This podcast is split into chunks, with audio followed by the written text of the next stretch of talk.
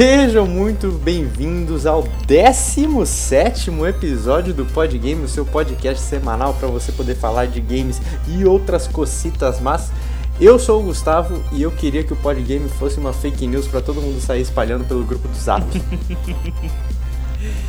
E eu sou o Pedro e eu vejo todo mundo falando sobre armas para combater o coronavírus, mas ninguém fala da Steam, que é a principal arma contra. É verdade, o Play Inc tá aí pra de, de Não, prova. e os joguinhos infinitos para você poder ficar de quarentena feliz, né, Gustavão? Opa, de graça, na faixa. Inclusive, já vamos começar então esse podcast relembrando, já que estamos aí ainda em período de quarantine, né? Vamos relembrar aí que o nosso episódio anterior foi falando sobre jogos totalmente gratuitos, totalmente 0800 para você poder aproveitar nessa quarentena. É, não sei, não, não procurei informações né, sobre o Brasil inteiro, mas pelo menos aqui na nossa cidade é, as coisas voltariam ao normal esta semana que está por vir, né? Mas é, já saiu um decreto aí falando que até o final de abril vamos continuar em quarentena, então tem aí pelo menos uns 30 dias aí pra poder desfrutar desses jogos 0800. E né, nada melhor do que um joguinho para você não ficar maluco nessa quarentena, porque eu tô vendo o povo reclamar e eu não entendo porque eles reclamam. Eu adoro ficar em casa, velho. É, eu adoro ficar em casa e jogar ainda, né? E Tudo bem que a gente jogar ainda ainda, tem que é um fazer o bônus. trabalho, mas pelo menos a gente não passa mais o estresse do trânsito, né? No caso você do Meu trânsito e Deus. eu do ônibus. Eu vou falar pra você que isso aí tá salvando vidas. O povo tá achando ruim. Eu tô adorando não ter que pegar trânsito, Gustavo. Nem sei mais o que é dirigir direito. tem que fazer autoescola depois de novo, todo mundo. É, bem isso. Mas, Pedrão, tá começando o mês de abril, quer dizer, já começou, né? Hoje, quando sai este podcast, já é dia 3 de abril. É, estamos começando aí o, o mês da mentira, né? Primeiro de abril, é, mês da mentira e dia da mentira. E como de praxe, né? Como a gente já deixou acordado com os nossos ouvintes, todo começo de mês vamos fazer um- uma recapitulação aí das notícias do mês passado, pegar as notícias mais importantes e trazer pra galera aí um compacto, né? Do, do mundo da tecnologia e entretenimento. Exatamente, vamos aí trazer as notícias do mês todo, falar sobre os acontecimentos que é, impactaram aí o nosso mundo dos games, o que a gente tem, os lançamentos. Vamos trazer tudo fresquinho e alguns até não tão fresquinhos assim. É, vamos, vamos manter vocês entretidos aí é, nessa quarentena aí também, escutando as nossas vozes tão sedosas e deliciosas de serem ouvidas. E vamos começar então, Pedrão. Já mete o pé na porta aí com a nossa primeira notícia do dia. A nossa primeira notícia do dia é sobre o unicórnio gamer brasileiro, Gustavão. O primeiro estúdio brasileiro que foi avaliado a mais de um bilhão de doletas, Gustavão. Vale lembrar que esse termo unicórnio, né, é o termo que se dá no mundo das startups para as empresas que ultrapassam essa avaliação de mercado de 1 bilhão de dólares, que é o equivalente aí a 4,5 milhões, né? Cotação um pouco atrasada, na verdade agora já é 5,5, né, Gustavo? Tamo Na verdade já é 500 bilhões já. Ai, ai, ai, esse dólar que não para de subir, fazendo nossos jogos ficarem cada vez mais distantes da gente, né? Vale lembrar que isso, Gustavo, esse evento de se tornar um unicórnio é um evento ainda considerado raro no mercado financeiro. Então a gente tem aí parabenizar a nossa empresa brasileira, vamos citar um pouco mais sobre ela. É, esse termo foi cunhado em 2013, né? Então aí, desde 2013 para cá, ainda é uma raridade que isso aconteça. E não é nenhuma surpresa, Gustavão, que esse que essa lista de unicórnios esteja recheada de companhias aéreas, como serviços financeiros, telecomunicações, e-commerce, algumas empresas de software, né? É, todos esses setores da economia global que giram bilhões de dólares todos os anos. Eventualmente, no entanto, um outro unicórnio aparece lá no meio para quebrar esse padrão, Gustavão, para destruir esse padrão que é dessas empresas. Com um valor de mercado estimado em 1,3 bilhão, a empresa de jogos mobile Wildfire Studios passou a integrar o clube exclusivo de empresas em dezembro do ano passado. Após receber uma rodada de investimento de 60 milhões, liderada pelo fundo Benchmark Capital, segundo a Associação Brasileira de Startups, isso faz da empresa o 11º unicórnio brasileiro. O grupo também inclui nomes como a Nubank, iFood, Lodge e Quinto Andar. Então aí ela é a primeira nesse mercado de videogames, mas não é a primeira brasileira. A notícia pegou muita gente de surpresa, Gustavão, em primeiro lugar, porque o número de estúdio de games na lista de unicórnios ainda pode ser contado nos dedos, mas também porque mesmo entre gamers brasileiros, o nome Wildfire Studios não é exatamente extremamente conhecido. Você já tinha ouvido falar deles, Gustavão? Nunca tinha ouvido falar, para ser sincero, mas tá aí, né? Uma uma empresa tupiniquinha aí entre as, as grandes unicórnios que existem. A empresa, Gustavão, foi fundada em 2011 pelos engenheiros e irmãos Arthur Lazarte e Victor Lazarte. A Wildfire nasceu como Top Free Games, TFG, e cresceu da vontade da dupla de trabalhar em algo relacionado à matemática. Olha que reviravolta. Mas que ao mesmo tempo fosse divertido.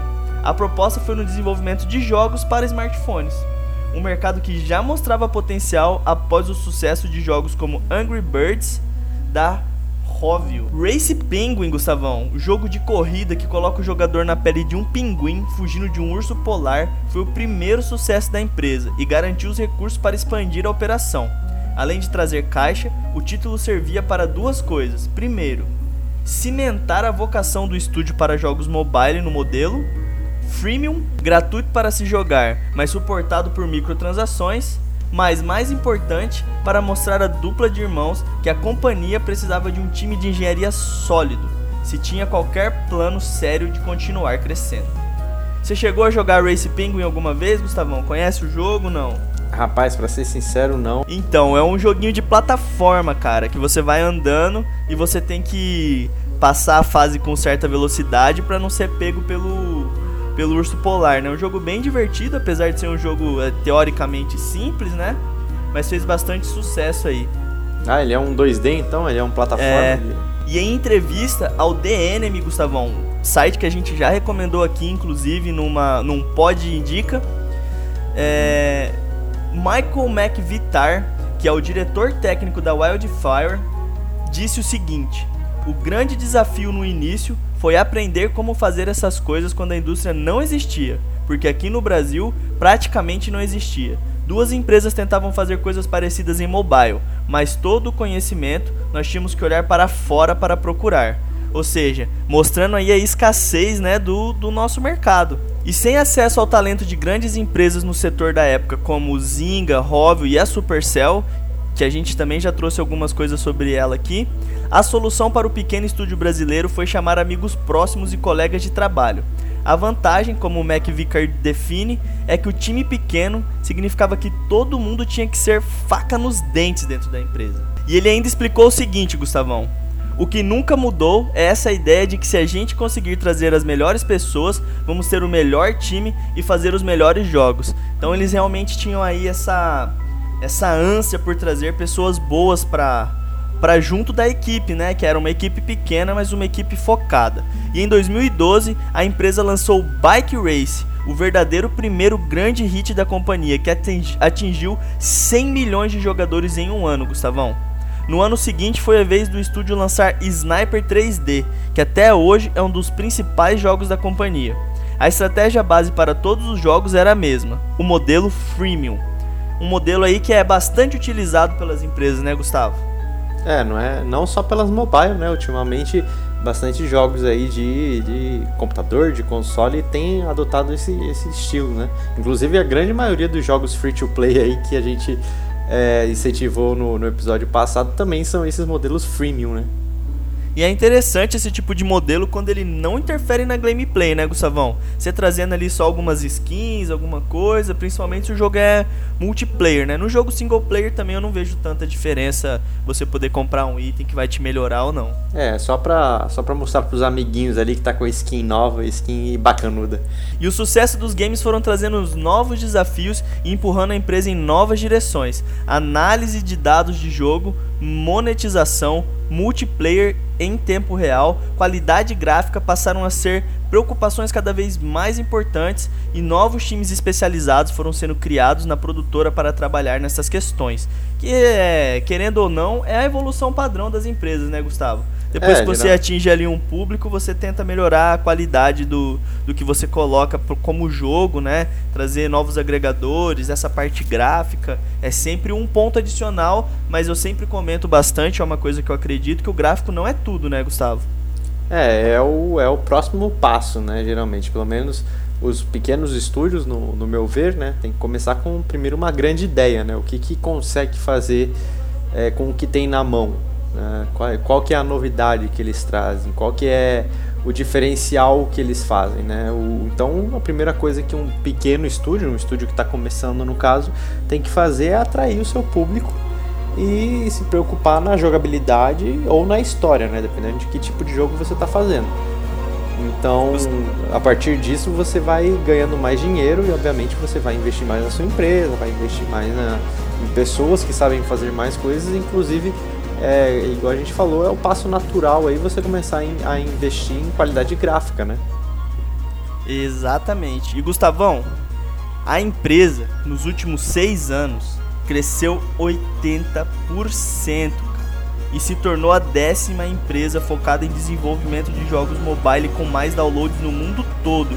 Ou seja, a gente tem uma empresa de desenvolvimento mobile no top 10 das empresas com mais downloads, cara. É, isso é. O Brasil é, representa muito, né? Ver como a gente já está crescendo nesse. mundialmente, no caso, nesse ramo, né? É, tá dando mais visibilidade. Inclusive, você me perguntou do, do Pinguim ali que eu não joguei, mas o Sniper 3D eu cheguei a jogar, não sabia que era do estúdio, não. Ah, é mesmo? É, pô, eu lembro. Ixi, já perdi horas no ônibus ali só mirando e dando na cabeça de, de, de terrorista. E isso mostra como foi a realidade da empresa, né? Crescendo por fora dos holofotes aí, dando cada vez os seus passos bem calculados, né? Trazendo pessoas gabaritadas para fazerem parte da equipe. E vamos dar aí os parabéns ao Wildfire Studio pelo, por esse crescimento, por essa conquista e por estar representando aí o Brasil, né? Nessa, nessa evolução do mercado mobile, né, Gustavão? nessa lista seleta aí, que tem gigantes aí, aqui no Brasil mesmo são gigantes, não são do necessariamente do, do ramo da, de jogos, mas pô, Nubank, iFood, hoje em dia, quem que quem consegue ficar sem, pelo menos o iFood, né? Principalmente nessa É. época que a gente tá vivendo. Exatamente, não, e quem não conhece, né, Gustavo? Quem, mesmo se a pessoa não use, quem nunca ouviu falar de iFood? iFood É. já é um conceito é, intrínseco na sociedade. É verdade, é o mundo antes de iFood e depois de iFood. Exatamente. Bom, Pedrão, mas mudando um pouquinho só o nosso tema aí, né? É, vamos continuar aí falando sobre o jogo mobile que movimentou bastante os últimos anos aí é, os celulares dos jovens e das jovens, que é sobre o Free Fire, né? Então, mais uma notícia chata aí que tem que ser dada por causa do coronavírus aí, né? Não era de se, não era surpresa que isso iria acontecer, mas é, o Free Fire Champions Cup é adiada indefinida, indefinitivamente por conta do coronavírus. Né? Aí o torneio que ia acontecer na Indonésia no dia 19 de abril acabou sendo adiado sem uma data é, de previsão de volta, né? até mesmo porque a gente não sabe também quanto tempo vai durar essa, essa crise mundial aí. E a empresa, né, como eu falei, ela não tem uma data para colocar esse torneio depois. E lembrar, Pedrão, que as finais da Liga Brasileira do Free Fire aconteceram dia 15 de março, né? Como estava planejado, aconteceu. E a gente teve a Team Liquid como a grande campeã é, da Liga Brasileira de Free Fire. Né? Parabéns Ah. aí a todos os jogadores que fizeram parte da equipe, que representaram, foram lá e levaram o troféu para casa. a todos os envolvidos. Agora a gente tem que esperar para torcer pra, pelo Team Liquid aí para representar o Brasil aí no mundial que a gente ainda não sabe quando vai acontecer, mas vai acontecer um dia. né? Aí a empresa do Free Fire, né, a Garena no caso, ela deu a seguinte nota: Estamos monitorando como a situação se desenvolve e vamos explorar todas as possibilidades para prosseguir com o evento e quando as condições permitirem. A Championship Cup é uma espécie de mundialito do Free Fire e teria o campeão da LBFF como representante brasileira. A LBFF, no caso, é a Liga Brasileira de Free Fire. O Mundial da modalidade acontecerá no Brasil, ainda sem uma cidade definida. Então tá aí, ó. A gente tem que ficar muito atento aí no, no decorrer aí do que, que vai acontecer, né? Porque é mais um mundial aí de, de esportes que vai acabar acontecendo aqui no Brasil, mas ainda por, por conta dessa adiação do, do Champions Cup aí acabou sendo adiada por tempo indeterminado. Vamos torcer aí para os nossos queridos que vão estar jogando em casa para que eles possam levar esse mundial. Vamos esperar acontecer, a gente vai trazer aqui informação quando isso acontecer, né, Gustavão? Vamos estar tá informando vocês também a partir do momento que essa pandemia permitir que essas competições grandes aconteçam. E Gustavão, a próxima notícia é sobre, acho que o mais esperado desse ano, né, Gustavão? O, que tem mais aquecido, é, fomentado os fóruns de comunicação e discussão, que é Xbox Series X e PlayStation 5, Gustavão. Foram lançadas as especificações dos dois consoles em março. É, o embate aí que todo mundo tava esperando para fazer as, as comparações, finalmente agora é possível. Né? Infelizmente não tivemos o visual do PlayStation 5, mas seguimos na expectativa aí.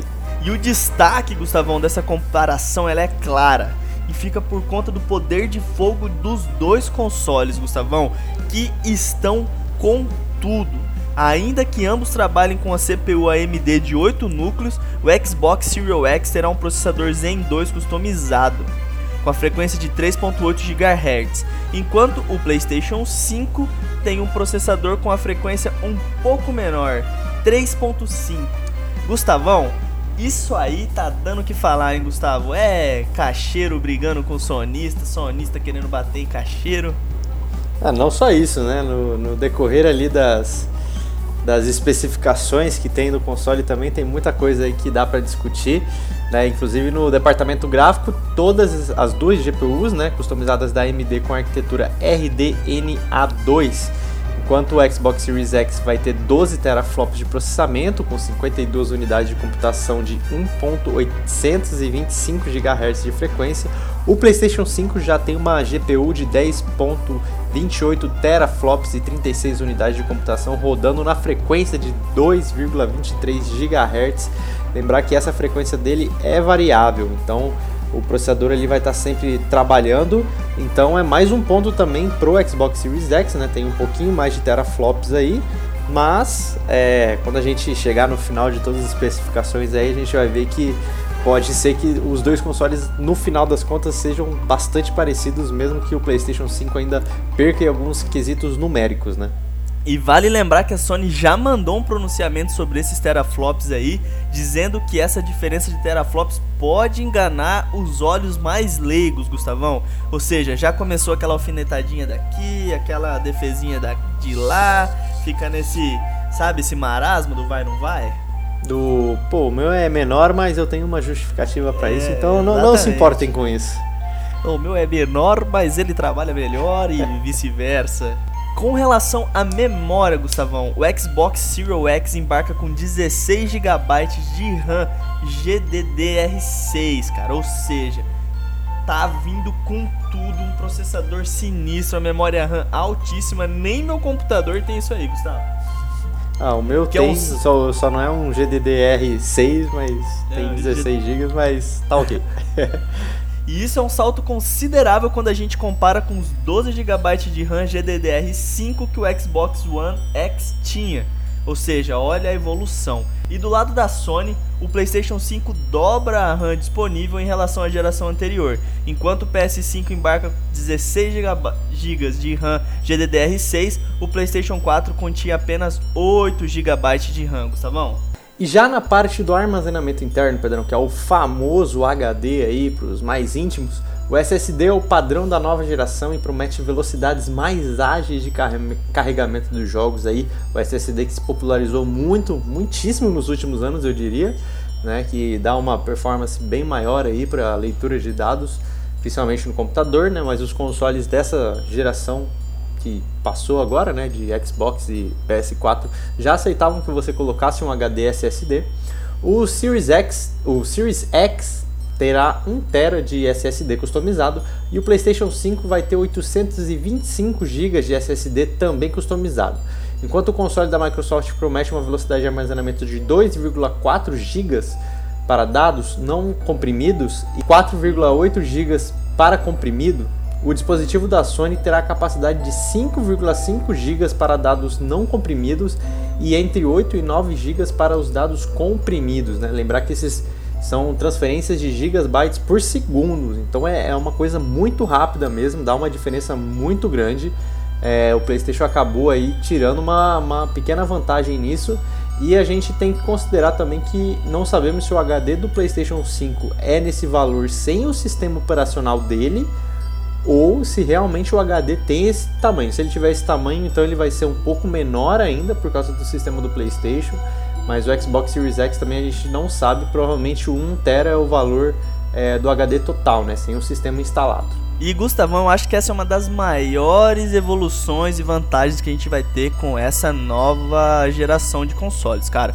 O SSD é realmente uma inclusão muito importante, vai ajudar muito no acessar os dados dos jogos e no processamento no geral. Então acho que a maior vitória que a gente tem com essa nova geração é o fato dos SSDs terem se tornado padrão de armazenamento. É, inclusive esse é um dos diferenciais aí, né? A gente é, basicamente falou todas as informações técnicas aí que já saíram é, dos dois, tem pouca coisa agora que, que, que, importa, né? Na verdade são iguais, né? O HDD deles é via USB, que é o armazenamento externo, e o leitor dos dois são 4K Ultra HD Blu-ray. Mas, cara, é o que eu tinha falado no início ali. No, no começo ali o Xbox tira bastante vantagem com o, o número de teraflops, né? Com a frequência do, dos teraflops e tudo mais. Só que o PlayStation ganha muito nessa do HD. E essa do HD, pela, pela, pela palestra que eles deram lá, né? Que eles botaram um PowerPoint escrotíssimo, acho que foi uma das piores apresentações da, da Sony na vida. Na verdade, aquela apresentação nem era para o público, né? Era a apresentação que ia acontecer na GDC, GCD, o GDC, é, é GDC isso é, que ia acontecer com a Sony para apresentar esse, esses termos mais técnicos do PlayStation, né? Ele não ia mostrar realmente o console, era uma coisa de técnico para técnico mesmo, né? Para explicar toda a arquitetura do console.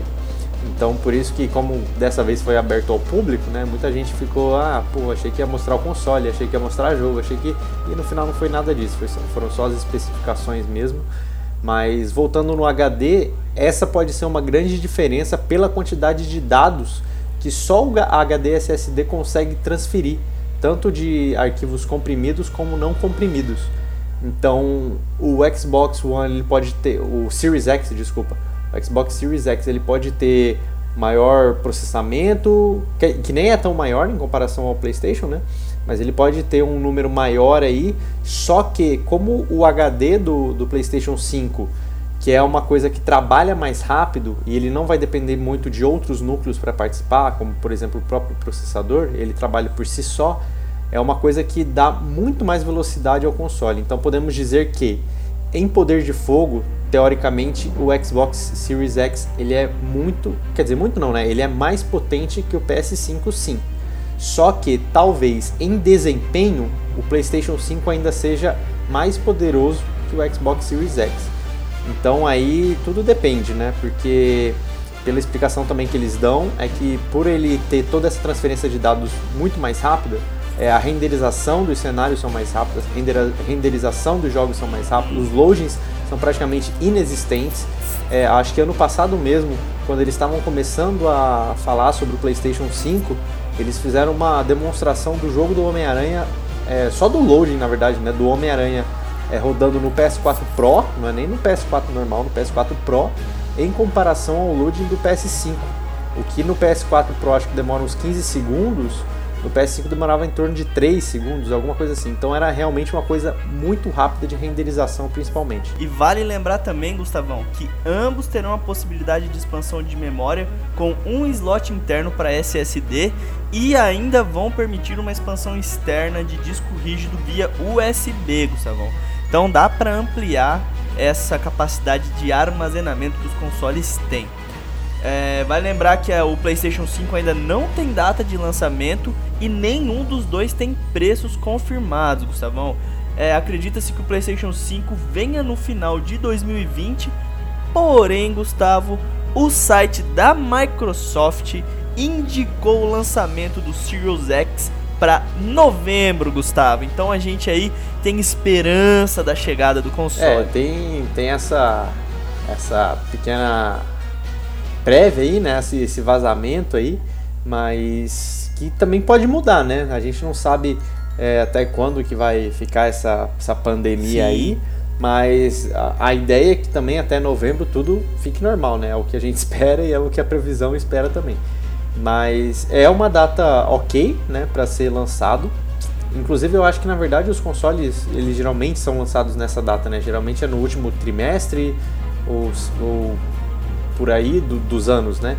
Então é, era de se esperar que se saísse no final do ano. Acho que os dois, o PlayStation 5 não tem nenhum vazamento nem nada, mas também espera-se que saia no final do ano.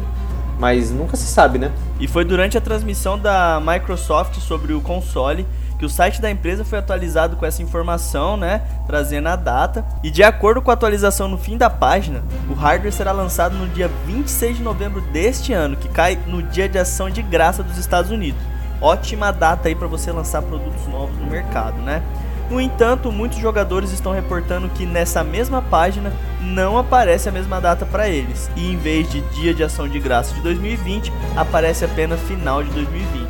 Então fica aí essa discussão, a gente tem essa atualização da página, uh, porém a gente ainda não tem 100% de certeza, né? Não tem esse martelo batido. É, inclusive tudo isso também é por causa do, igual eu tinha falado, né, do, do, coronavírus, né? Que a gente não sabe até quando que vai durar isso, então os consoles podem atrasar, geralmente é nessa é nesse, período, né, de data que os consoles saem mesmo entre é, outubro, novembro, dezembro, que é final do ano, aproveitar pegar o Natal aí, que é o que geralmente eles fazem, né? Final de ano lá nos Estados Unidos é, é muito é muito vantajoso eles lançarem principalmente nessas datas, né?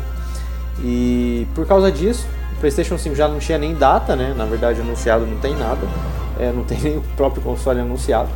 Mas também era de se esperar que os dois consoles saíssem na mesma época, então a gente poderia por aí que o PlayStation 5 ia sair também em novembro. Mas por causa dessa, desse lance do Corona aí, é capaz que tem chances até mesmo dos, dos dois consoles saírem só o ano que vem, talvez no começo do ano ou não sabemos, né? Temos que esperar a E3 virtual que está para vir aí, para a gente ver se vai ter alguma data específica mesmo ou se eles vão deixar também esse, esse rumor aí de, de ser só até no final do ano, né? Mas, como o PlayStation 5 não tem nem data, nem nada anunciado, né, de, de jogo ou o próprio console anunciado, a gente já sabe que o Play 5 vai ter quase todos os títulos mais jogados do PS4 no lançamento dele, ou seja, é uma retrocompatibilidade aí parcial, né? Durante a apresentação do PlayStation 5, o Mark Cerny afirmou que os 100 jogos mais populares do PlayStation 4 estarão quase todos jogáveis através da retrocompatibilidade com o lançamento do novo console. O Cerny explicou o processo de retrocompatibilidade do console incorpora a lógica dos modelos anteriores no novo chipset, garantindo que não há como tirar a função, como aconteceu com o Play 3.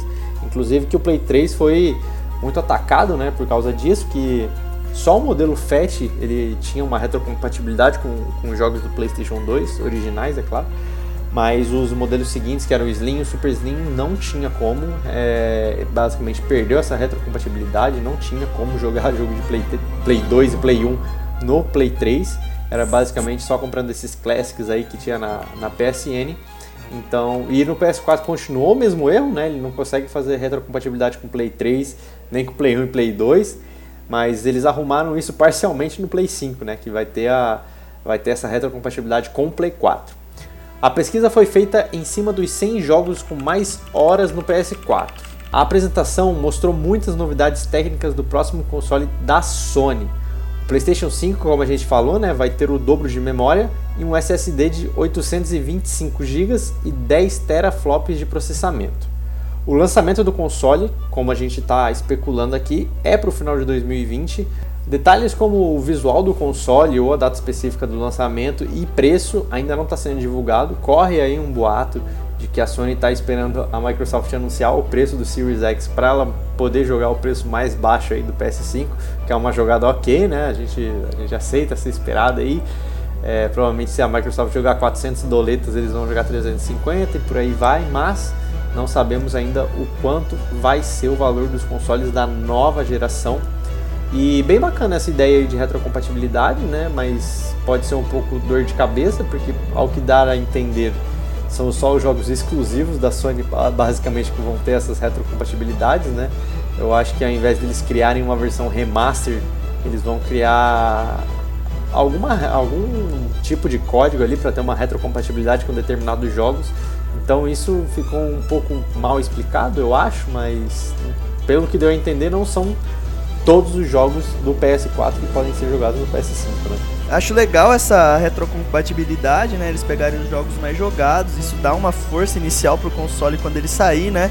Além dos poucos títulos que foram lançados especificamente para a geração, você ainda vai poder jogar aí os jogos que foram mais curtidos pela galera no, no console anterior, e isso dá uma sobrevida muito forte pro console, né, Gustavo? Acho uma ótima notícia. Ah, com certeza. Essa. E você não vai precisar pagar duas vezes pelo mesmo jogo, né? Igual aconteceu com essa geração de agora, que no caso, por exemplo, saiu Last of Us, aí saiu Last of Us Remaster. Aí saiu todos os Uncharted no console, saiu Uncharted Remaster no novo console. E a mesma coisa também com, com o próprio Xbox, né? Tudo bem que o Xbox One ele tem uma retrocompatibilidade online com os jogos do Xbox 360, mas não todos também, né? Vale isso. ressaltar isso. Eles foram aumentando o catálogo de retrocompatibilidade conforme os anos foram se passando. Mas realmente teve essa iniciativa é, deles. Foi muito positiva também, porque eles adicionam suporte é, para, por exemplo, televisões em 4K e, e jogos que é, acabam, acabavam rodando só em 720p, por exemplo, né, que é só o HD, é, ter suporte a 1080 e 4K. Então, eles fazem um trabalho um pouquinho maior, não é só tipo você bota o jogo e joga lá, ele ainda tem um, um pequeno upgrade gráfico é, em comparação aos jogos da geração passada. Mas acredito que o PS4 seja mais ou menos isso, né? A vantagem é que a gente pode pegar o nosso disco que a gente já tem de jogo e comprar o PS5 e já tem jogo, né? Se você tem, se você é dono de um Play 4, você já pode fazer isso. Se quando comprar no Play 5, é claro. A nossa próxima notícia é avassaladora, cara código do processador gráfico do Xbox Series X é roubado e hacker pede 100 milhões de dólares, Gustavo, para liberar o código. Um hacker conseguiu uma cópia do código fonte utilizado em alguns processadores gráficos da AMD e está pedindo 100 milhões para não publicar o código online, Gustavo. O que seria aí uma, um chute no meio da canela da, da Microsoft. Em publicação oficial no blog da marca, a AMD afirma que foi contatada por alguém com arquivo de teste relacionados a um subconjunto de produtos gráficos atuais e futuros. A empresa está tomando medidas legais, mas o comunicado também afirma que a propriedade intelectual roubada não é essencial para a competitividade ou segurança dos produtos. Entre os produtos afetados estão a Big Neve e a GPU do Xbox Series X, chamada de Arden. A empresa acionou a DMCA para o repositório tirar as informações do ar, mas os arquivos foram copiados para outros lugares. Segundo a pessoa que conseguiu o código, os arquivos estavam desprotegidos e foram obtidos em um computador hackeado. Como não conseguiu um computador, a hacker ameaçou colocar todo o código no ar. As informações são do Torrent Freak, Gustavo esse problema de segurança é o problema do novo milênio, Gustavo. Hackers pegando códigos e ameaçando a publicação. Complicadíssimo, é, cara. Tá, infelizmente acaba é, tirando todo o planejamento aí que as empresas têm, principalmente para divulgação dos, dos novos consoles, né? Curioso que nada do Play 5 vazou assim, né? De tão, tão grave assim. Mas, cara, pega, pega todo todo a, a, o planejamento que eles fazem né, para fazer a divulgação do console, todo esse hype que eles vão criando aos poucos né, para depois divulgar, divulgar todas as informações é, sobre o console, acaba se comprometendo. E, cara, é golpe baixíssimo isso. É, eu sei que é uma coisa que, que grande parte aí dos, dos, dos gamers, né, principalmente aí que, que são consolistas aí é, aguardam são essas especificações para terem ideia de como que vai ser a próxima geração, né? O que, que dá para fazer. Mas eu acho que esse é um jeito muito sujo de se conseguir, né? E Gustavão, eu trabalho diretamente com tecnologia, né? Trabalho desenvolvendo sistema e a gente tem noção de como que essa parte ela é crucial, cara. Qualquer falha que o, o hacker consegue usar para acessar os dados e transferir esses dados para ele é, chega a ser assim desesperador o, a energia que é colocada com relação à segurança por causa desses ataques. Igual você falou, é um golpe baixíssimo, né, cara? É, infelizmente você acaba pegando a empresa de de saia curta e isso pode complicar até o faturamento da empresa, né? A concorrente tendo acesso aos seus códigos que você está usando. Às vezes uma vantagem de mercado que você ia ter no lançamento, a outra empresa acaba vendo isso antes e até melhorando o produto dela, né? Então, realmente, uma notícia é, triste, triste né? Principalmente para o pessoal da Microsoft, né? Mas é, ainda não vazaram esses códigos, né? Na verdade, essas informações elas já foram liberadas já é, pela própria Microsoft, né? É, botando aí todas as, as informações do, do console na mesa aí, já, já foi o suficiente já para eles. Então, a Microsoft já tá, já passou esse mês mais tranquilo aí. E eu acho que só tá esperando para mostrar na, na raça ali como que o Series X acaba funcionando, né?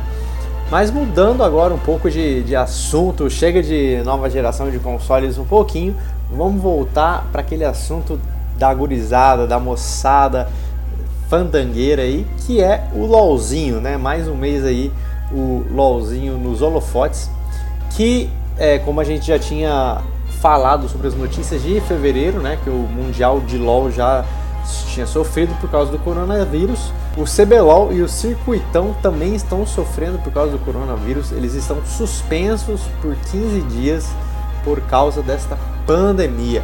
A Riot Games do Brasil anunciou que todas as suas competições serão suspensas por 15 dias devido ao surto de coronavírus. O CBLOL, o circuito desafiante e o programa depois do Nexus ficaram fora do ar por duas semanas, enquanto a empresa decide a melhor maneira de seguir em frente. Lembrar que a gente falou do, do circuitão também é, no, no episódio de notícias anterior, né? no caso sobre notícias de fevereiro que eles já iam começar a adotar esse tipo de, de, de campeonato aí, né?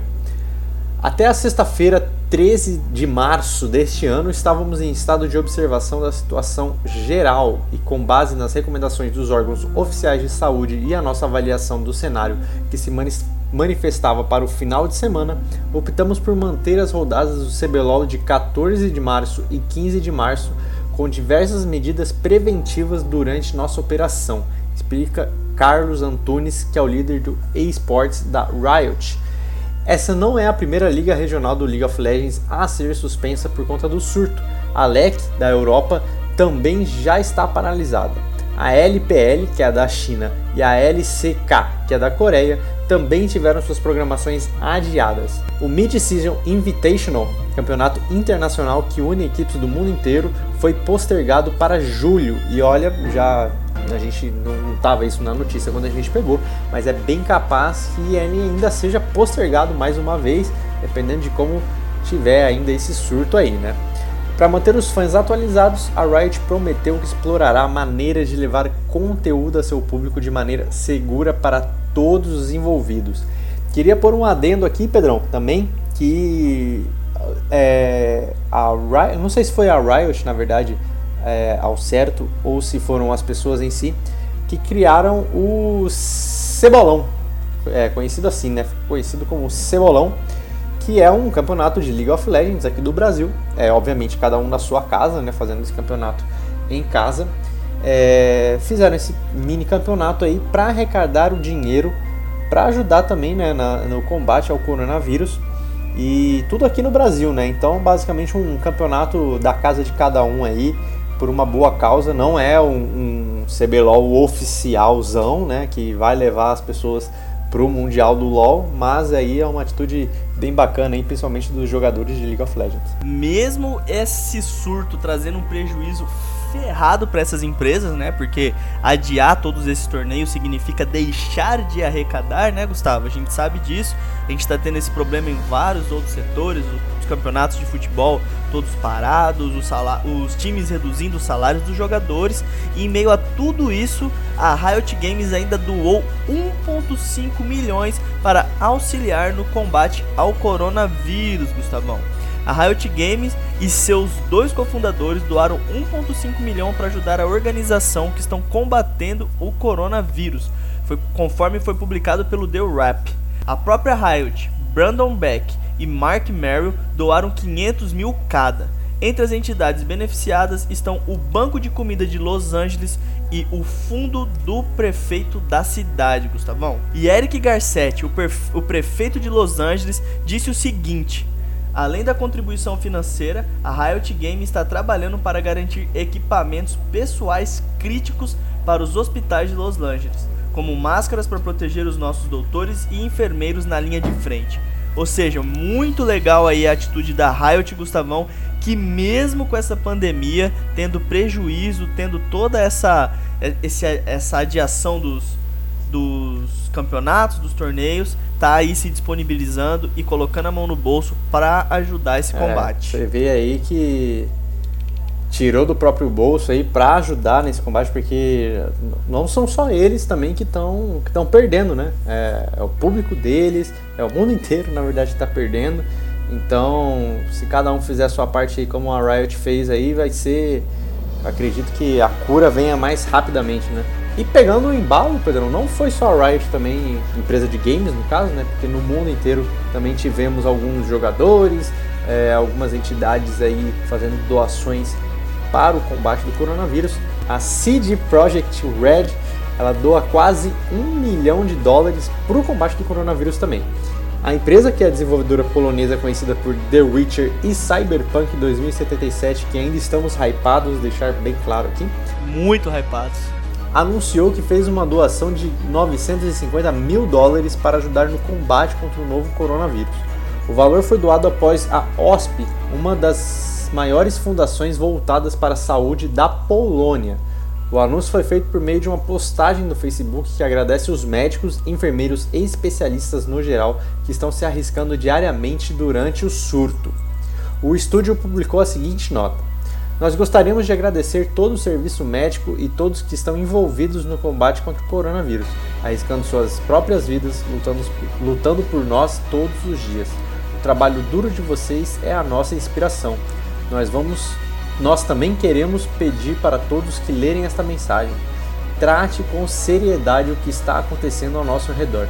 Escute as recomendações dos especialistas de saúde fiquem em casa e não ajudem a compartilhar o vírus mais ainda. Vale lembrar também, Gustavão, que além da CD Projekt Red, a gente tem a Razer também, que é conhecida por fabricar hardware e acessórios e periféricos, anunciou que vai produzir máscaras cirúrgicas para instituições de saúde, hospitais e afins. Ou seja, muito legal ver essa mobilização dessas empresas tão queridas por nós, né, que desenvolvem os jogos que hum, é, embalam muito das nossas horas, tendo esse cuidado, traz um carinho muito maior por elas, né, Gustavão? Sim, tem todo. Elas também têm essa responsabilidade social e bem bacana ver que, pelo menos essas grandes, né, como a Riot, a CD Projekt Red e a Rockstar também estão é, ajudando de alguma forma no combate né, dessa, dessa doença aí que a gente ainda, ainda não tem cura, mas teremos um dia. E eu queria ressaltar aí um pouco do pronunciamento da CD Projekt Red, Gustavão. Galera, vamos levar a sério, vamos ficar em casa, vamos tomar cuidado. Esse vírus não é brincadeira. Vamos ficar atento, Gustavão, porque a gente vê a mobilização, mas não adianta nada a mobilização dessas empresas se nós não aderirmos e ajudarmos também, né, Gustavo?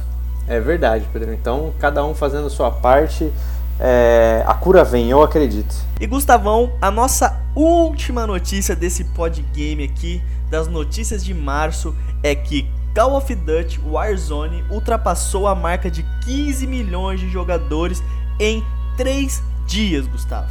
3 fucking dias, Gustavo. Rapaz, é uma marca, uma marca bem rápida aí, né? A gente comenta sempre da marca do, do Apex. Realmente, Gustavo, muito rápida. E a gente tem aqui a comparação com alguns outros jogos também, né? Nos dias de lançamento e a quantidade de jogadores que ele que eles alcançaram e para ter uma noção, Gustavo, comparando com Apex Legends, eles foram bater essa marca de 15 milhões, Gustavão, só depois da primeira semana, Gustavo. Para você ter uma noção, o quão rápido foi a expansão de Call of Duty. É, é um jogo que, que já já tava aí na, na boca do povo, né? Sempre teve ainda ainda tinha o mobile ainda que já estava ajudando também a, a, popularizar ainda mais não só o, o, Call of Duty, mas o nome mesmo, né? Para o próprio nome para as pessoas que acabam não sendo tão ligadas no, no, nos jogos, né? Por não conseguirem comprar sempre, né? Porque é um jogo anual praticamente. Mas você lança um Battle Royale gratuito do jogo. É, do jogo, inclusive, que é muito bom, né? Que o Modern Warfare aí foi um sucesso tanto de venda quanto de crítica essa nova versão do, do Modern Warfare, né? E aí você faz um Battle Royale totalmente baseado nesse jogo, é era sucesso na certa, né, cara? O nome já era grande, o jogo já era gigantesco, então não tinha como, como dar errado, né? E se a gente for comparar aí com Fortnite, Gustavão, Fortnite demorou duas semanas para bater essa marca de 15 milhões de jogadores. Então realmente mostra a força que esse título tem e como jogos free to play têm mobilizado jogadores, Gustavão. É aquela mesma pegada, né? Você lança o jogo de graça, vende algumas coisas dentro do jogo, tem o faturamento em cima disso, só que olha a expansão que um jogo free tem, Gustavão. Vale lembrar que a gente falou de Call of Duty também no episódio sobre quarentena, indicamos ele aí para jogar, um jogaço muito divertido, vale a pena investir suas horas, tem todo o mecanismo aí de ir evoluindo, conseguindo as armas e batalhando junto com seus amigos, uma maneira gostosa de você passar o tempo nessa quarentena e curtir os seus amigos, né, Gustavão? É verdade, um jogo bem divertido aí. É... Acredito que, acho que, bom, pelo menos por experiência própria e experiência minha, o sistema de, de mira e de tiro, pelo menos para mim, é mais confortável nesse jogo. Com certeza eu não sou melhor em nenhum desses jogos do Fortnite, do Apex, eu sou, todos eu sou uma negação, mas pelo menos no, no Call of Duty dá pra dar uma brincadinha ali, não é nada demais também. Mas com certeza o Call of Duty foi um dos jogos que mais me divertiu. Óbvio, o Fortnite me divertiu uma época, o Apex me divertiu uma época. Mas eu acho que o Call of Duty ainda está mantendo uma, uma constância aí, pelo menos no meu gosto, né? E acredito que na maioria aí dos, dos jogadores, principalmente de Call of Duty, né? Que eram que tudo que eles queriam era um, um Battle Royale aí muito bem feito. Realmente eles fizeram um trabalho excepcional, Gustavão. Realmente merece uma, uma notificação honrosa aqui pro jogo. É, Pedrão, e como a gente também já chegou chegando aí no, no nas notícias no mês de abril agora também, vamos fazer a, a parte de notícias também para a gente relembrar os jogos que vão lan ser lançados agora em abril. É, lembrar que a gente tinha feito o episódio sobre os lançamentos do primeiro semestre. Muita coisa mudou nesse, depois que a gente lançou esse, esse episódio, né? Muitos jogos foram adiados, outros foram. Eu acho que não teve jogo cancelado, né? Mas a gente teve alguns jogos adiados, inclusive jogos que eram para ter saído em março vão sair agora em abril. E vamos para os lançamentos dos meses, do, do mês de abril agora, né? O primeiro grande lançamento que a gente tem aí é o remake do Resident Evil 3, né? Que vem seguindo aí o sucesso do remake do Resident Evil 2.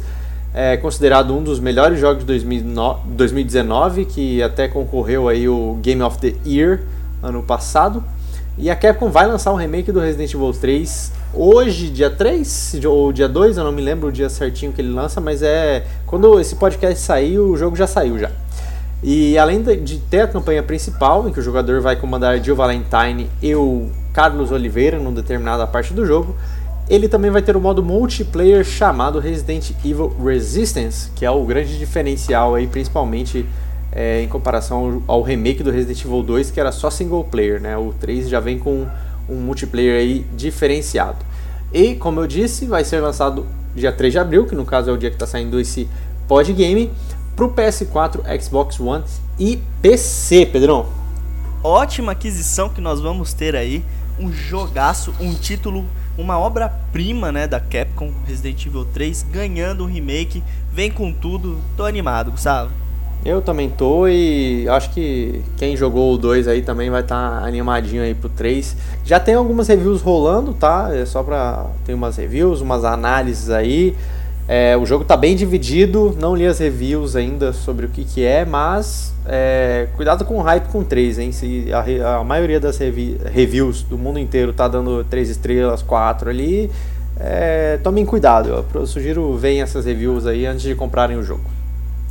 E o próximo jogo que a gente tem na lista de lançamento para esse mês maravilhoso com relação aos lançamentos é Final Fantasy VII. Gustavão o lançamento do lendário remake do Final Fantasy VII está chegando. Lembrar que ele foi anunciado oficialmente durante a E3 de 2015. O título é o primeiro capítulo da releitura do RPG de 1997 que terá mais um número não definido de episódios para contar toda a trama do jogo principal e seus desdobramentos. O remake do Final Fantasy VII chega para PlayStation 4 no dia 10 de abril, Gustavão, ou seja, tá bem na porta aí. E o título chega em outros consoles e no PC no futuro. A gente ainda não tem data para os lançamentos da não exclusividade dele, Gustavão. É, eu, eu acho engraçado isso, né? Porque o, o lançamento do jogo está muito próximo mesmo. E a gente às vezes acaba esquecendo, né, que o jogo é foi anunciado como episódico, né? Então ele vai sair aí em várias partes. Acredito que até sair a última parte, porque a gente não sabe quantas são. É, até sair a última parte aí. Quando sair a última, na verdade, né, a gente vai ter uma ideia de quando que vai sair para Xbox One, eu acredito, ou pro próximo, pro Series X e para o PC, né, que são as plataformas que, que devem contar aí com, com um jogo novo aí do Final Fantasy. E Gustavão, eu tenho que admitir que eu ainda tô meio encucado com essa ideia de consumir jogo igual se consome seriado, sabe? Sei bem, eu também não, não gosto muito, mas por isso que a gente sempre espera no final ali que vai sair a edição completa, que vem com todos os episódios, então tá, tá tranquilo. Só fugir dos spoilers do YouTube que tá tranquilo. Vamos ver como que vai ficar isso. E o próximo lançamento que a gente tem aqui é o Trials of Mana para os amantes aí do RPG japonês. É uma nova versão do jogo, é um remake na verdade, né, do, do Trials of Mana original, que é o terceiro jogo da franquia, na verdade, né? Eles têm vários Trials of antes. E esse Trials of Mana ele é refeito em 3D e o jogo conta a história que muda de acordo com as suas escolhas de personagens e companheiros e traz novidades como um sistema de habilidades, uma nova classe e um episódio inédito após o fim do jogo.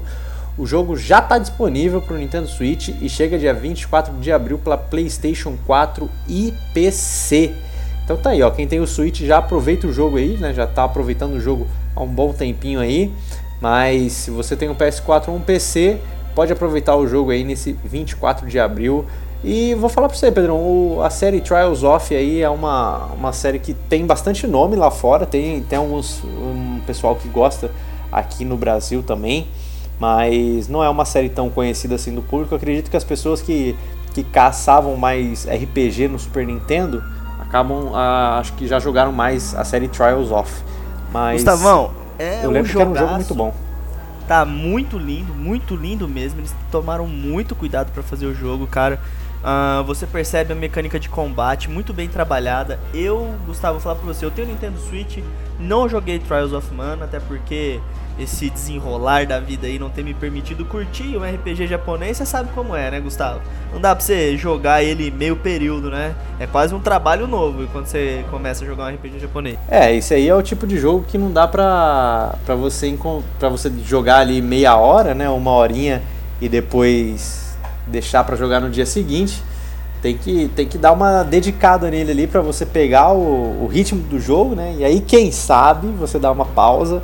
Mas RPG japonês é assim, cara. Se você der uma pausinha ali de, de dois dias, três dias ali e for começar a fazer outra coisa, pode esquecer que esse jogo com certeza você não vai terminar mais. É, Gustavão, isso é verdade. Mas eu vou falar pra você que ele tá na minha lista de jogos que eu quero jogar, até pela mecânica de batalha. Muito, muito, muito bonito o jogo, cara. Eu tô Então vou esperar ele sair para PC para eu poder jogar ele no computador, que eu consigo passar um pouco mais de tempo no computador do que no meu console ultimamente. Mas é uma boa pedida aí para quem gosta de RPG. Se você não ouviu falar da saga, meu irmão, vai de cabeça que você vai se deliciar, um prato cheio. E o nosso próximo jogo de lançamento na lista aí, Gustavão, para esse mês que está entrando é Predador Hunting Grounds, cara. Contendo a nova metodologia de multiplayer casse ou seja caçado, o jogador pode atuar como um membro de um esquadrão de tiro de elite ou como o predador, cujo objetivo é eliminar todo mundo. Pensa que delícia! Um ponto interessante é que a perspectiva do game realmente muda dependendo de quem você escolher. Como predador, o jogador tem uma visão em terceira pessoa, enquanto o membro da equipe humana a visão é em primeira pessoa. O jogo que é inspirado na franquia de filmes chega para PlayStation 4 e PC também no dia 24 de abril de 2020, Gustavo. Essa nova mecânica aí de multiplayer bastante interessante. O que, que você acha, Gustavão? Ah, eu acho que é uma, uma tática aí que, que dá certo, né, cara? Já, já aconteceu aí. É, a gente tem jogo como Dead by Daylight, que basicamente é mais ou menos essa temática, né? É um monstro e quatro jogadores contra esse monstro. Obviamente no Dead by Daylight você não tem armas, né? Os personagens, os sobreviventes, eles não têm armas, né? Aqui no Predador já uh, o, o esquadrão de tiro de elite são pessoas que podem matar o predador, que é um monstro no caso seria o monstro, né? E outra pessoa pode controlar esse monstro, o predador no caso. E também é um, é um tipo de jogo que do multiplayer que está disponível no Doom, né? Se a gente lembrar, é, é, inverso no caso, né? Ele tem mais monstros contra o, o jogador principal, né? Que é contra o Doom Guy. É, é, um modo multiplayer bem divertido, né? Agora que o Doom já saiu, a gente já pôde ver como é que é. É alguma coisa bem divertida. E também outros jogos, né? O próprio Left 4 Dead também é, é muito isso, né? São quatro sobreviventes contra monstrões. É, só, acho que só tem um exemplo negativo disso que é o Involve, né? Que foi um jogo que saiu aí muito, muito desbalanceado. É muito pay to win também, na época que ele saiu ele era, tanto é que depois ele ficou gratuito e aí mesmo assim o jogo não, não andou pra frente. Mas é a única. O jogo veio com um hype muito grande, só que o sistema dele realmente foi o problema. Mas com o Predador eu acho que ele tem grandes chances aí de ser um multiplayer bem divertido, viu? Realmente vamos esperar o lançamento pra gente poder ver, né? Analisar como é que vai ser essa ideia. Mas é uma, uma boa você aderir isso aos jogos, esse sistema de multiplayer aí. Traz uma diversão diferente para os jogadores, né? Sim, inclusive cabe até mais gente para jogar e amiguinho para jogar contra sem perder a, sem perder a amizade, né? Sempre é um contra quatro ali, faz um sorteio e tá bom. Teve um beta do jogo aberto, né? Por um tempinho aí, é, pude ver um, só um pouquinho do jogo. É, é, bacana e pode agradar um pessoal aí que procura um multiplayer bacana. E o nosso último lançamento desse mês de abril, Pedrão, é um jogo que confesso que é de uma, de uma série de jogos bem bacanas mas é um tipo de jogo diferente da série, né? No caso, a gente está falando de Gears Tactics, né? Que tá dando os novos ares aí para a franquia Gears of War. O Gears Tactics ele promete traduzir as ações dos jogos principais para o gênero de estratégia. O título conta com cinco classes distintas, opções de customizações, inimigos gigantescos, como já é de costume na franquia, né? E personagens relacionados aos que já conhecemos de outros Gears, como é o caso de Gabe Diaz, protagonista de Tactics, e pai de Kate Diaz, que é protagonista do Gears 5. O Gears Tactics ele vai ser lançado para PC através da Steam, loja do Windows ou pelo Game Pass. Olha só, então quando o jogo sair, ele vai estar disponível já no Game Pass para quem assina, um serviço muito bom aí. E ele vai chegar no dia 28 de abril, finalzinho do, do mês. É... Pedrão, não preciso nem falar, né? Gears Tactics aí tem me chama, me chama muito a atenção, né? Principalmente é, por causa do, do jogo que eu andei jogando nesses últimos dias aí, que eu até mandei no Pod Indica, que foi o Final Fantasy Tactics, né? Então é um prato cheio aí, um, um, estilo de jogo que já não é mais tão presente como ele foi antigamente, mas é um jogo tipo de jogo bem divertido. Eu gosto muito desse mecânica de tática de batalha, então realmente é um jogo que eu tô monitorando aí, eu quero ver quando ele sair, se eu vou vou me apaixonar pelo jogo, né? A franquia do Gears of War já é uma franquia que me chama muita atenção. Eu joguei o primeiro Gears, não joguei os outros, mas é uma franquia muito massa, uma franquia que tem aí um, um cenário, né, essa ambientação toda que me chama muita atenção. Vou querer conferir o jogo, Gustavão, porque realmente parece. Tô, tô hypado pra ele, Gustavo. Tô hypado e o mercado também tá pedindo aí jogos téticos aí pra. Porque, pô, é bom, né? Vamos, vamos ser sinceros, tem que gastar um tempinho ali, mas, pô, é gostosinho de jogar. E Gustavão, agora nós vamos para o momento final do episódio, que é o momento do Pod Indica, Gustavo. E eu quero saber de você, meu querido, o que você tem para indicar para os nossos ouvintes nesse dia de hoje. Rapaz, eu vou indicar um jogo que é pro pessoal aproveitar aí, né? É um jogo que eu joguei bastante quando ele foi anunciado, na verdade a primeira versão dele foi muito bem aceita por mim, principalmente.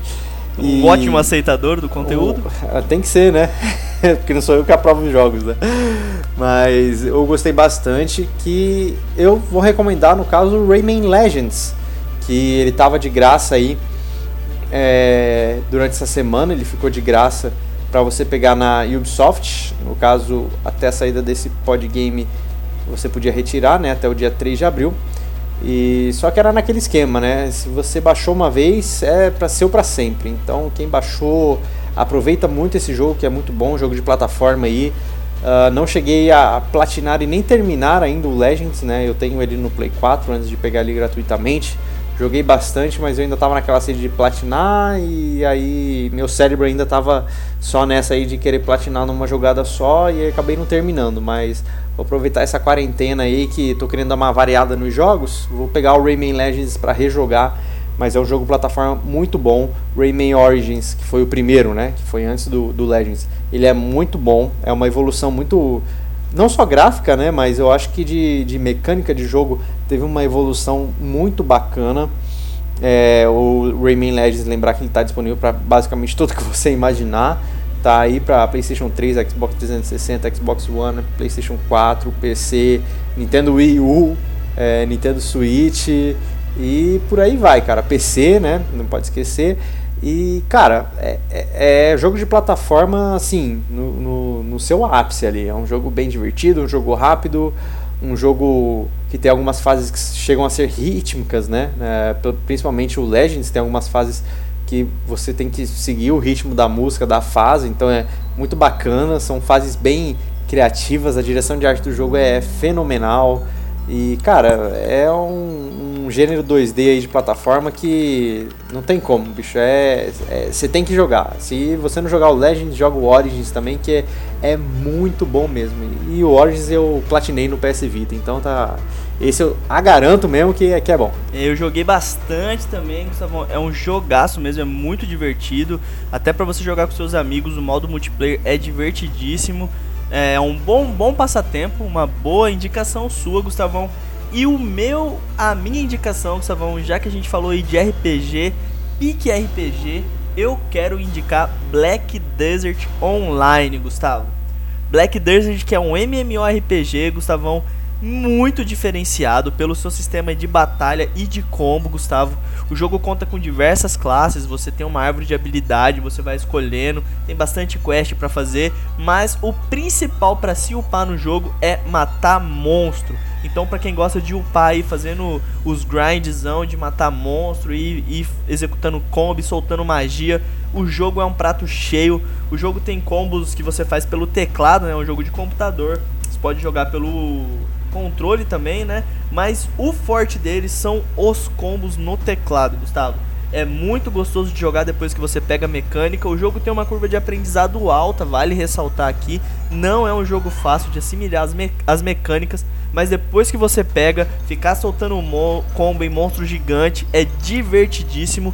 E é este jogo que eu queria indicar hoje, Gustavo. Maravilha, Pedrão. Então vamos finalizando o nosso pod game por aqui.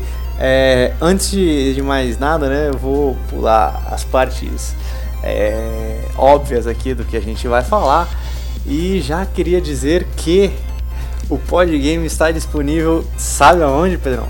Aonde, Gustavão? Não, Ele não tá minta para mim, Gustavo. Não vou mentir, hein? Vou, vou mandar a escala aqui. Ele está no Spotify, ele está no Cashbox, ah. ele está no Deezer, ah. ele está no Google Podcast. Onde mais? E ele finalmente está no iTunes, no Apple Podcast. Aê, Aê porra, finalmente chegamos lá. Finalmente a Apple aprovou a gente. Então, se você tem um iPhone e escuta as coisas pelo iTunes, que tem o Apple Music lá, né? Tem pessoas é, que escutam as coisas pelo Apple Music, pode escutar a gente também agora pelo seu seu reprodutor de música do seu iPhone ou do seu Mac ou do seu, enfim, da onde você estiver agora. Basicamente o Podgame está disponível aonde você quiser ouvir. A gente vai estar lá, Pedrão. Então, nossos queridos ouvintes, vocês já sabem o que fazer. Chama aquele seu amigo que só escuta as coisas no iPhone dele e fala para ele que o Pod Games também está lá. Compartilha com ele que ele também pode escutar agora, Gustavão. Vale lembrar também que nós temos o nosso Instagram, o arroba podgamepodcast. Nós fizemos um livecast aí também. Estamos com esse projeto querendo fazer mais vezes. Então siga a gente lá para acompanhar, não perder esse conteúdo, Gustavão, de primeira nessa quarentena. É isso aí, pessoal. E lembrar também que se você quiser deixar sugestões, fazer comentários, é, as nossas páginas estão aí, né, do Facebook e do Instagram, mas também temos o nosso e-mail que é o contatopodgame@gmail.com e você pode mandar o seu e-mail, a sua sugestão, a sua crítica, o seu xingamento pra gente, que se for xingamento a gente só joga o e-mail no lixo mesmo. É, por favor, vamos, vamos cuidar aí com o xingamento, que, né, porra Ninguém merece ser xingado, né, Gustavo? Pensa. É, é verdade, Pedrão. Então a gente fica por aqui. Muito obrigado a todos que acompanharam este pod game desta semana, mais um aí dentro da quarentena. Agradeço humildemente o meu queridíssimo amigo Pedro Ivo por participar aqui de mais um episódio que estamos juntos fico lisonjeado e eu que agradeço pela sua ilustríssima presença aqui, Gustavo. Obrigado por trazer informações e participar comigo deste episódio mais do que especial. A gente vai ficando por aqui e até a próxima, meus queridos. Até o próximo Podgame, pessoal.